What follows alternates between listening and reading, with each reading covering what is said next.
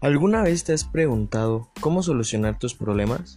Bueno, existen técnicas para esto. Las técnicas para la solución de problemas son un grupo de técnicas que pretenden facilitar una mejor conducta. Trata de producir consecuencias positivas y evitar una mala resolución de los problemas. Debemos identificar los problemas que se nos presentan y tener un proceso para tratarlos de la mejor manera. Mi nombre es Sebastián Ramírez y los invito a que me acompañen para el tema del día de hoy. Bueno, una vez que detectamos nuestros problemas, sigue la fase de la solución. Para solucionarlos tenemos dos tipos. El primero es la forma analítica, que básicamente trata de desechar el problema. Muchas veces, cuando tenemos un problema, lo primero que hacemos es escoger la primera solución que se nos ocurre, cuando dicha solución es poco aceptable y no es la mejor. Atajos para la solución analítica se traducen en efectos negativos en la empresa y o personales.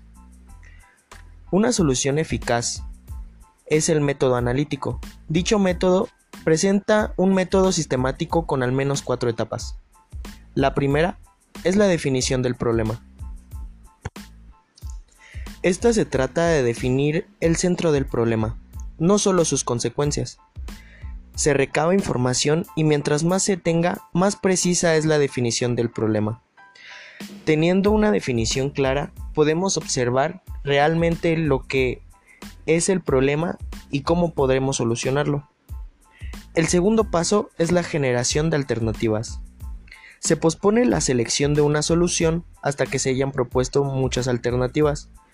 Esto es importante, porque así tendremos más opciones viables para poder elegir.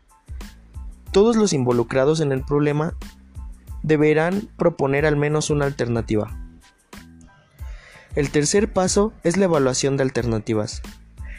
Esta evaluación considera ventajas y desventajas y pone particular atención en que cada una de estas alternativas llegue a un resultado óptimo y no solo satisfactorio, puesto que tengamos la mejor solución que podamos.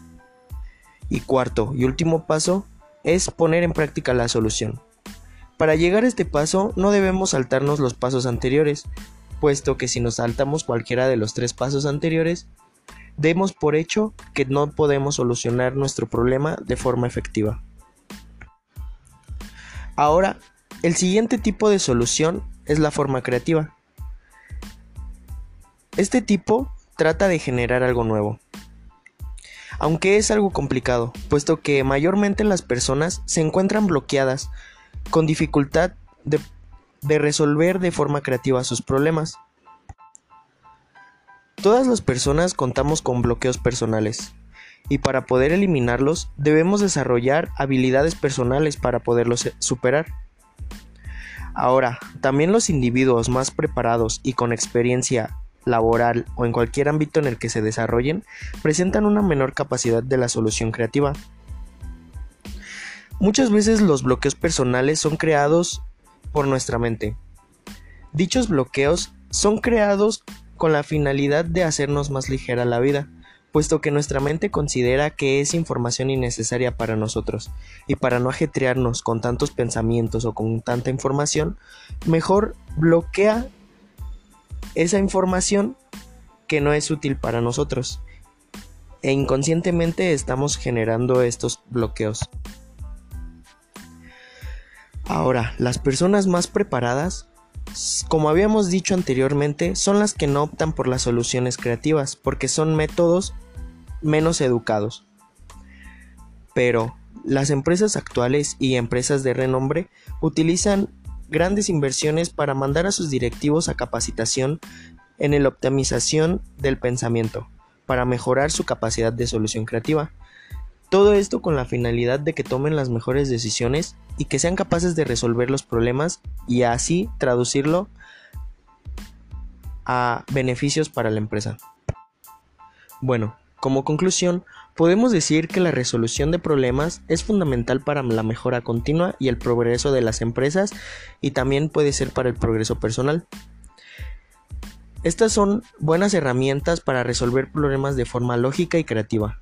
Ayuda a contribuir y alcanzar mejores resultados de negocio y definitivamente a poder realizar de manera más eficiente el trabajo. Bueno, eso es todo de mi parte.